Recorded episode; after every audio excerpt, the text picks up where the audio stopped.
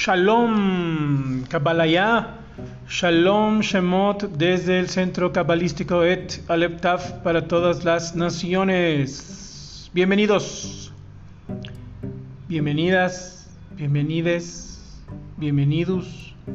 ¿Qué cosas estamos viviendo ahora con esta situación respetable? Tenemos que respetar de que las personas puedan inventar sus propios artículos personales y exigir a los demás que se les diga de esa manera.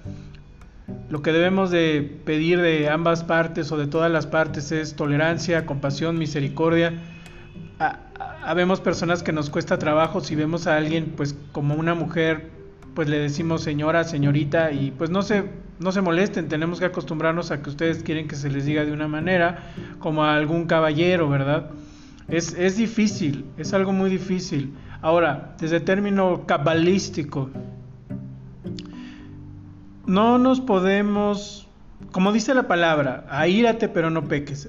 O sea, es inevitable que algunas personas se sientan enojadas, se sientan ellos ofendidas. Nosotros mismos somos los que nos ofendemos. No te ofenden, uno se ofende. No te hacen triste, uno se hace triste. Entonces es inevitable. Pero la bendita palabra de Torah nos dice que aceptemos eso, pero después viene un trabajo de purificación. Eso yo lo llevo a Kadosh Baruj a mi divino Padre, y le digo, Padre, esto me, perdón, esto me molestó. O sea, no puedo, me molesta mucho.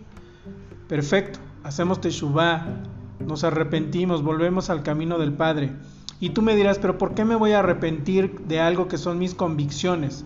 ¿Por qué me voy a arrepentir incluso en otra situación de algo que, en ese momento se dio. Y si en ese momento se dio, pues entonces tenía que ser. ¿Por qué me tengo que arrepentir? Bueno, esta es la aproximación de la Torah judía, hebrea, en la Kabbalah, que es de origen judío, hebreo y toraico. Se ha interpretado en el mundo de otra manera la palabra de arrepentirse. Arrepentirse en hebreo se dice, o su equivalente sería teshuvah, hacer teshuvah. Pero en un nivel más completo, Teshuvah, Teshuvah significa primero responder, respóndeme, haz Teshuvah, respóndeme, dice el Eterno. Y también Teshuvah es volver, regrésate. El Eterno lo que nos dice es, hijo, hija, no te vayas por ahí, es peligroso. Regrésate conmigo, sígueme a mí, yo soy la vida, yo soy la luz, yo te voy a proteger, todo este, pero tú puedes irte a donde quieras, porque el abacados no hizo esclavos, no hizo, menos hizo robots ni zombies. Tú tienes la elección de hacerlo. Entonces, la teshuva que se refiere, si a mí me molesta algo, digamos que en mi ser yo siento que no está mal. Yo siento es que es que incluso la palabra prohíbe por ejemplo, el, que una persona del mismo sexo tenga relación con otra persona del mismo sexo de manera íntima. Amén, así dice la Torah, pero la Torah también habla de que nosotros debemos de preservar ante todo la vida humana. Y la vida humana también la puedes matar cuando ofendes a alguien, cuando lo atacas, cuando no debemos de llegar a eso. Una cosa es que estemos en desacuerdo y que efectivamente tengamos razones bíblicas, toraicas, pero la otra es que destruyamos al prójimo. Esa persona es una alma, es una alma que está pasando un proceso y tiene que pasarlo, tiene que vivirlo. Eso no significa que nosotros no le vamos a decir la verdad si tenemos ese deseo, ese impulso, ese, esa obligación que sintamos. Pero siempre, Jabrim, tienes que considerar el libre albedrío de los demás y el respeto al área de seguridad de los demás. Como ahora que estamos practicando con la sana distancia que mucha gente la quiere romper. No saben qué maravilla en el Abacadosh la bendición de todo lo que está ocurriendo alrededor del corona. La sana distancia no únicamente es física, sino mental, almática, sentimental. La sana distancia. No, no dice que no nos hablemos nadie, que nos volteamos la cara, que seamos groseros. Nunca dice eso la Torah. Nosotros intentamos, nosotros tratamos no, perdón, nosotros interpretamos así una palabra porque siempre estamos a la defensiva. Yo escuché hoy a una señorita eh, en la calle que dijo, no, es que yo no me voy a arrepentir de algo que pues así salió, me provocaron, eh, supongamos que tenía razón en lo que le hubieran hecho a, esta, a esta respetable dama. De todas maneras, en, la Torah y en la Kabbalah, nosotros, el, vamos a llamarle así, Jabrim, el protocolo es hacerte shubá, arrepentirse, pero ahora ya aprendes que arrepentirse significa volver al Eterno, regresar a Él. Cuando yo me enojo, cuando yo pierdo mi shalom, cuando alguien me irrita, cuando yo brinco y digo, no, no, no, ¿por qué, ¿Por qué voy a pedir perdón? Porque luego, luego uno se está poniendo a la defensiva, Jabrim. Entonces ahí ya nos salimos del camino del lava. Y además la ignorancia de que hemos interpretado la palabra arrepentimiento como nos dicen las religiones desde Roma. Y es que no es eso. Arrepentirse no quiere decir que tú te hagas pedazos, que tú te desvalorices, que tú... Sí hay que humillarse, pero ya hablaremos de lo que es la humillación. No es en el sentido en el que el, mundo la maneja. Por eso nadie quiere hacerlo. Por eso nadie quiere arrepentirse. Pero los maestros del mundo son el Facebook, LinkedIn, todas esas, ¿no? O sea, eh, puras preguntas robóticas, ¿no? Porque creen que la gente funciona como un robot y, ya no es así. Todos esos esquemas ya no tienen, ya no tienen cabida en este nuevo mundo. Tienen que reinventarse también todas estas empresas, la forma de, de buscar personal, la forma de medir sus, sus, metas. Y lo están haciendo, ¿eh? Baruch Hashem, las nuevas compañías lo están haciendo, las compañías de, tiempo, de más tiempo, se están transformando, Baruch Hashem. Todavía falta ver muchas cosas en el mundo, mis amados. Entonces, cuando sabemos que Teshuvah es arrepentirse, es responderle al Abba, quiere decir, haz Teshuvah, arrepiéntete. Bueno, lo tenemos que tomar como lo que es, hermanos. Voy con mi padre y le platico. Eso es hacer Teshuvah. Pero es que yo, yo no lo hice, él tuvo la culpa. Por eso, hazte Teshuvah, entendiéndolo como esto. Regresa a mí, regresa a mí, al Padre. Entonces vamos con nuestro Padre bendito y le decimos, me pasó esto, me pasó el otro. Nos desahogamos con el Abba. Tenemos permiso de hacerlo. Y si nos hizo algo súper doloroso, se lo podemos decir a nuestro Abba con todo amor, con todo respeto, pero sincerarnos con él. ¿Para qué? El fin es que nosotros saquemos de nuestro sistema esas cosas que nos hicieron daño, que nos incomodaron, que no nos gustaron. Puede ser, Jabrim, que nosotros también estemos mal, ¿eh? No quiere decir que estés bien, pero la realidad es que eres sincero, sincera contigo mismo, eso te causó ese sentimiento, ese pensamiento, esa reacción, y tú lo que tienes que hacer para purificarte, para estar sano, es hacerte shuba, o sea, vuelve a tu padre, ve al padre y platícale y entonces dile, te pido perdón, padre. El pedir perdón es la palabra que es una llave que nos ayuda a que volvamos a nuestra shalom, a nuestra paz, a que estemos tranquilos, pero que también que podamos tener tranquilidad con aquella persona que nos causa esa turbulencia porque se viste de X manera o porque habla de cierta manera. Y atención que no estamos diciendo que esté correcto o que no, a lo mejor nosotros también nos equivocamos y más tarde aprendemos y decimos, ¿cómo reaccioné tan así por una persona que dijo esto o que venía vestido así? El camino de la cábala, hermanos, al final en la Torah, se trata de que nosotros no nos espantemos de nada, pero no significa ser bravucones ni atacar a los demás. Eso, eso aún significa que tienes mucho más miedo de lo que tú crees. Las personas que dicen que tienen el carácter fuerte y viven siempre irritándose de todo, iracundos, al contrario, tienen un carácter muy muy débil y no tienen nada de fe, nada de muná. Fe en realidad es confianza. Cuando tú tienes confianza en el abacadosh, nada te altera. Cuando tú sabes que el que tiene el más influyente del universo está contigo, ¿por qué vas a estar intranquilo? A ver, ¿por qué vas a estar sufriendo? Lo que pasa es que no, lo, no nos acostumbramos a educar a nuestra mente, a romper barreras de instrucción, de educación que ha sido tergiversada. Todo lo que tú has aprendido te sirve, pero todo lo que tú has aprendido lo tienes que transformar, porque todo lo que hemos aprendido está sucio, 80% está bien, 20% está mal, 90% está bien, 10% está mal, 99% está bien, 1% está mal. Con ese 1% ya no estamos purificados. Y esta lucha es constante, constante, constante hasta que vuelva Mashiach. Arrepentirse es regresar al Padre, regresar a la fuente creativa, regresar a quien tiene la verdad última y que no soy yo, la tiene la Torah. Por eso la Torah es muy importante.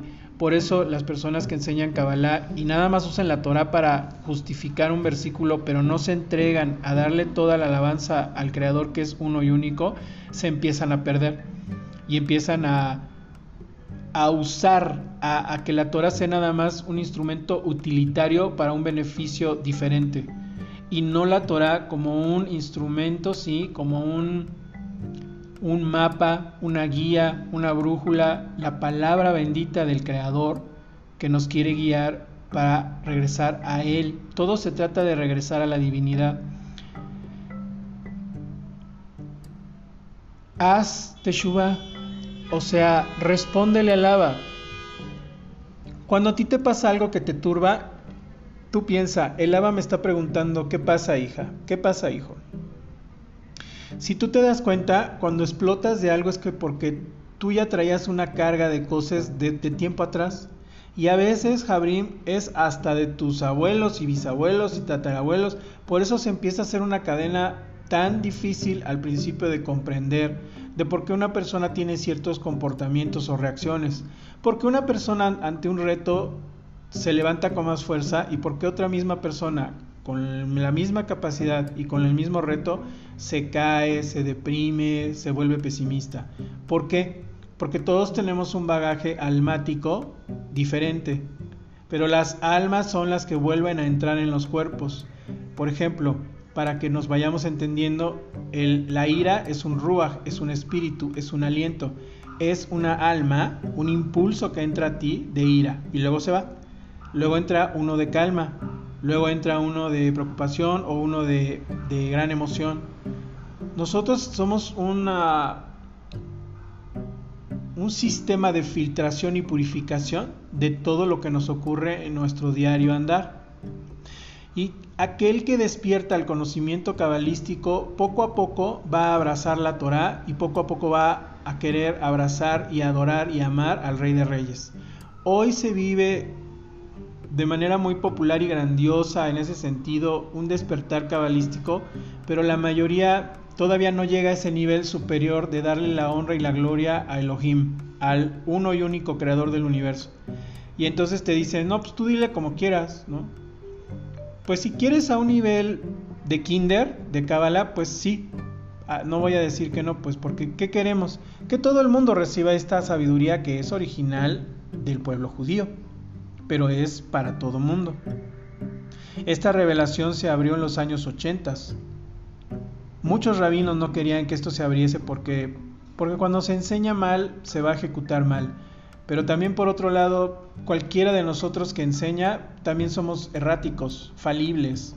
Entonces tenemos que confiar en el abacadosh, en que cada persona tiene su raciocinio, su criterio y que si cada persona se encamina en la forma de pensar adecuada apoyados en la Torah, su cábala, su recepción, cábala viene de recibir, su recepción de el abacadosh, del creador del universo, va a ser mucho más, no diría yo fácil, pero más llevadera, o sea, se empieza a hacer una conexión de una relación con el creador del universo que no tiene que ver nada, Jabrim, con levitar o con que uno hable así todo, que, que estoy así como en una nube. O sea, tú tienes que ser quien tú eres. Por supuesto que, que sí se siente una paz diferente, pero no quiere decir que andes como, como sonámbulo, como... No, o sea, ah, claro, a veces te puedes sentir muy alegre, a veces más serio, a veces más tranquilo, eh, pero todo eso es lo que conforma una relación con el creador del universo. Entonces tú haz Teshuvah de cualquier cosa que te inquiete todos los días, por eso debemos de hacer Teshuvah. Es un juicio ante el Abacadosh, que es además tu padre, que te va a juzgar para bien. No te esperes al juicio final, porque ese va a ser para toda la humanidad. Creas o no creas, practiques la religión que practiques, aquí no se puede elegir, porque nadie nos hicimos a nosotros mismos tenemos a un creador. Y tú le puedes llamar como tú consideres, pero el universo es una creación del creador. Y fíjate que el universo le rinde gloria y alabanza al creador. Entonces es un poquito no sabio depender del universo. Porque aparte es como si tú incomodaras al universo, porque el universo dice, sí, pero es que yo qué, o sea, yo soy una creación, yo adoro y exalto al abacados. El sol todos los días está cantándole al abacados. Y todos los pueblos antiguos y hasta ahora en Roma han seguido la tradición, ahora la han escondido, pero siguen teniendo la tradición de venerar al sol. Por eso muchas iglesias y religiones se reúnen en domingo. Lo cambiaron precisamente porque no querían saber de la Torah, lo cambiaron para ellos hacer su propio modo y lo cambiaron porque indirectamente o algunos directamente están adorando al sol, o sea, adoramos la naturaleza. Nosotros no queremos un creador, nosotros lo negamos y mejor la naturaleza. Porque la naturaleza no te va a exigir, entre comillas, porque la palabra nos dice que el cielo y la tierra son testigos de lo que hemos hecho. Y la tierra sí se expresa, los árboles sí se comunican, las florecitas sí se hablan entre sí, eso ya está, para los incrédulos, está científicamente probado. La ciencia también es del abacados. El abacados no es alguien, cuando la gente ha interpretado en el mundo la fe, es así como, ah, yo creo, pero soy alguien como que no pienso, ¿no? Como que soy un supersticioso, ¿no? O soy alguien muy, muy iluso, ¿no? Nada que ver. Los más grandes sabios son personas que sabían de matemáticas, de astrología, de astronomía, todo lo correcto. No astrología de, de adivinar o de tratar de que ates a una persona a ti, de forzar su libre albedrío. En efecto hay gente que lo hace, pero lo único que están haciendo es manchar, ensuciar las escrituras si es que llegan a basarse en la Torah. Pero si utilizan el sistema cabalístico, también lo único que están haciendo es ensuciar algo que es hermoso y que no es para eso. Como hemos dicho, la cábala es un cuchillo. Tú puedes partir el pastel de tu cumpleaños, puedes partir tu carne para disfrutarla, pero también podría ser ir a alguien, ¿no? ¿Quién es el responsable? Quien maneja el instrumento. Y el Aba, si el creador del universo todo te lo prohibiera, pues no haríamos eso, ¿no? ¿Por qué hay enfermedades? ¿Por qué no detiene esto? ¿Por qué no detiene al otro? Porque primero tienes que entender que entender al creador es, es casi imposible pero sí se puede comenzar a entender. Y hay que aprender. Una persona de buenas a primeras quiere saberlo todo del eterno. Pues imagínate, pues es una cosa absurda con todo respeto. ¿Por qué? Porque la puerta para entrar a empezar a conocer quién es el creador es la sencillez.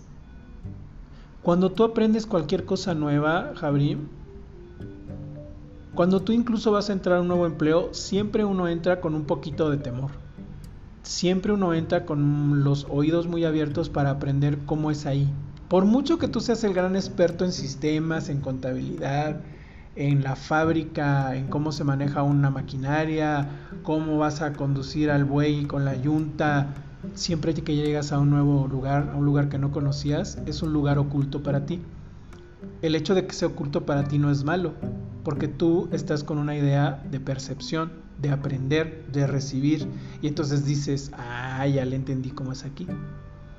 Eso no es ocultismo, eso es que estaba oculto para ti y tú se te es revelado y entonces tú ya, ya no tienes problema, ya llegas muy tranquilo a tu trabajo porque ya sabes cómo es la cosa, ya sabes cómo son todos, ya sabes lo que te esperas, o quizá no, nunca, nunca vamos a saber todo.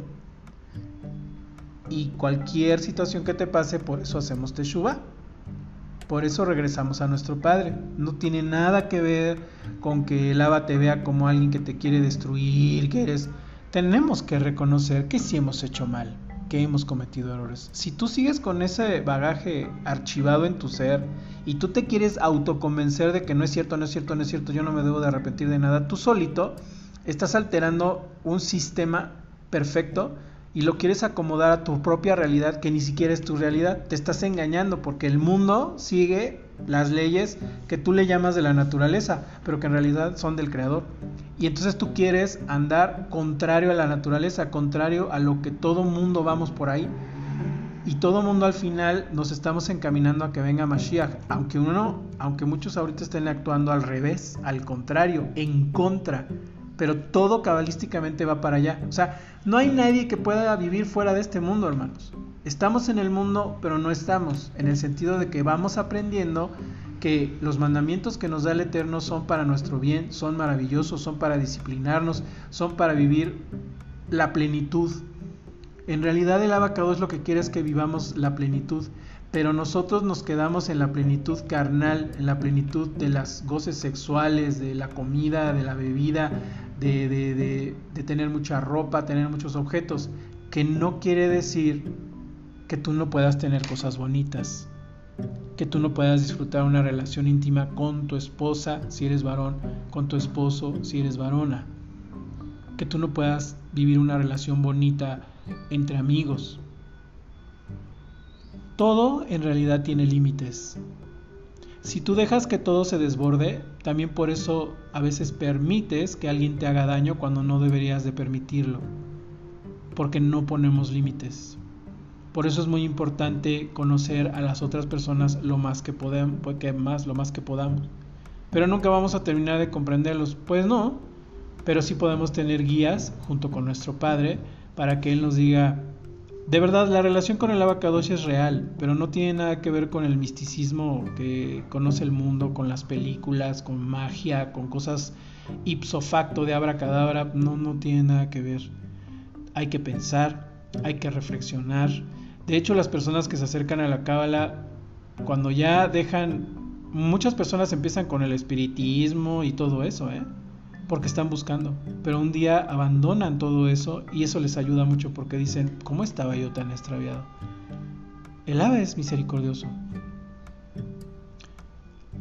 La Kabbalah no puede ser así solita. Tú necesitas... Tú no puedes... Tú, tú no puedes decir que conduces un auto y que por eso te vas a meter a la carrera de Indianápolis. Te vas a matar. o sea, tienes que aprender, tienes que tener un equipo, tienes que saber cómo conducirlo, tienes que conocer la pista. El Ava nos da ejemplos en todo lo que Él nos ha dado. Así que arrepiéntete estos días siempre, pero estos días porque en nosotros en Casa de Yahudá nos aproximamos a Yom Teruah y a Yom Kippur. Estas fechas van a ser para toda la humanidad, querido Jabrim. No es nada más de una religión. Es, es una forma de vida con el Eterno pero todos los días nos ponemos a cuentas con Él y todos los días por eso puedes dormir tranquilo. Porque tú sabes que buscas ser sincero contigo mismo y esforzarte en ya no ser como eres. ¿Por qué dejo que me manipulen siempre? ¿Por qué vuelvo a caer con este tipo de persona? ¿Por qué soy tan iracundo? Es que soy perfeccionista. Pues sí, pero me hago daño, me siento mal. Eso no es ser perfeccionista, eso es ser obsesivo y todo eso tiene un grado bueno. Hay un grado bueno de ser obsesivo, hay un grado bueno de ser perfeccionista, pero ¿cómo lo manejas? La único mapa, el único camino, la única manera de, ir cada pasito a pasito es la Torah y la Cábala. La Cábala te ayuda a entender muchas más cosas si están dentro de la Torah. Si no, las personas pueden ser muy sabias, pero se empiezan a salir del camino. Y por eso todos tenemos que ayudarnos a todos. El hecho de que alguien te esté dando una clase como yo en este momento o esos grandes maestros famosos, no quiere decir que no cometan errores. Y no quiere decir que tú vas a entrar así, una vasija totalmente abierta, sin tener un, un, un punto de vista crítico. Crítico quiere decir analítico. No que te le pongas en contra al profesor o que te pongas altanero. Tú recibe, tú sé simple, sencillo en ese sentido y después tú, tú lo analizas porque si va en relación a la Torah dices, ah, sí está correcto. Si no, pues ahí cometió un error ese varón. O sea, tampoco te, como decimos en México, no te azotes. O sea, la gente se equivoca. Eh, la Kabbalah nos enseña en la Torah a poder comprender a la gente, a poder poner protección, distancia y defensa de aquellas personas que están pues muy mal encaminadas y que pues nos, se pueden hacer daño a ellos y nos pueden hacer daño a nosotros. Y por mucho que los amemos, hay gente que de las que debemos de tomar distancia o incluso tú debes de tener la madurez o el deseo de mejorar y de decir tengo que tomar cierta distancia de estas cosas porque no puedo con ellas ahorita. Me hacen daño y le hago daño a mis seres queridos. Todos tenemos la Torah en nuestro ser, hermanos, pero todos tenemos que aprender de un maestro, de maestros. No podemos solitos abrir una escuela de Torah o una escuela de Kabbalah. Tenemos que tener maestros, porque la Kabbalah necesita mucha instrucción personalizada. Y nosotros acá tenemos nuestros maestros. Bendito sea el Abacados. Que el Eterno te bendiga mucho, que te siga encaminando a Él. Shalom, shalom, ubrahat, amados Habrim, a todas las naciones, desde el centro cabalístico Et Aleftaf, para todas las naciones, la sinagoga Shemot, su hermano Elach Gabriel, Gabriel Garibayán. Shalom.